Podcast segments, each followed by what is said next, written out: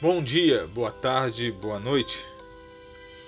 Segunda-feira, 14 de junho de 2021. Reflexão de hoje: O escândalo da graça. Porque a graça de Deus se manifestou salvadora a todos os homens. Tito, capítulo 2, verso 11. Você estaria disposto a morrer por alguma causa? Pessoa ou crença? A história do povo de Deus indica que muitos tiveram essa disposição. Entre eles está o apóstolo Paulo.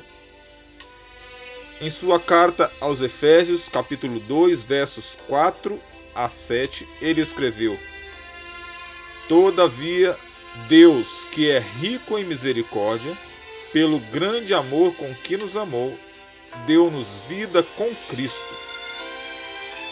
Quando ainda estávamos mortos em transgressões, pela graça vocês são salvos.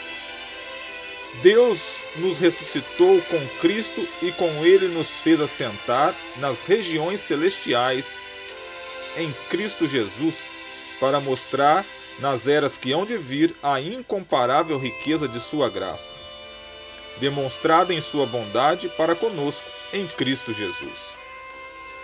Nesses versos, Paulo apresenta o centro de sua vida, a ideia pela qual estava disposto a morrer, o Evangelho da Graça.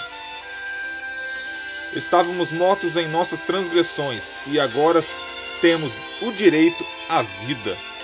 Estávamos condenados, mas a graça se nos apresentou na pessoa de Jesus ele veio nos salvar, demonstrar um amor inexplicável.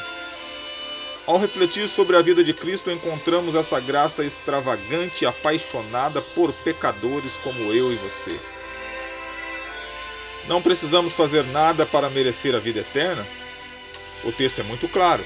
Quando pensamos em salvação, não existe nada que possamos fazer para ajudar o Senhor a pagar o preço. Qualquer coisa que queiramos fazer nesse sentido é o mesmo que tentar ressuscitar alguém. Jesus veio à Terra para nos mostrar que por nós mesmos não temos como nos salvar. Somente por Sua graça podemos obter a salvação. Por isso, vivamos em estado de graça, andando nos caminhos da graça com espírito gracioso. Se você tem fome de graça, anseia por ela, tire tempo para buscá-la, para estudar sobre ela, desejando-a, abrindo o coração para sentir sua manifestação, saboreando-a, experimentando momentos especiais com Deus. A palavra merecimento não combina com a dinâmica da salvação. Todos estávamos condenados à morte, mas agora há esperança. Esse é o escândalo da graça, capaz de atrair todo pecador. Reflexão de Valdecir Lima e Creriane Lima. Que o Senhor te abençoe e te guarde.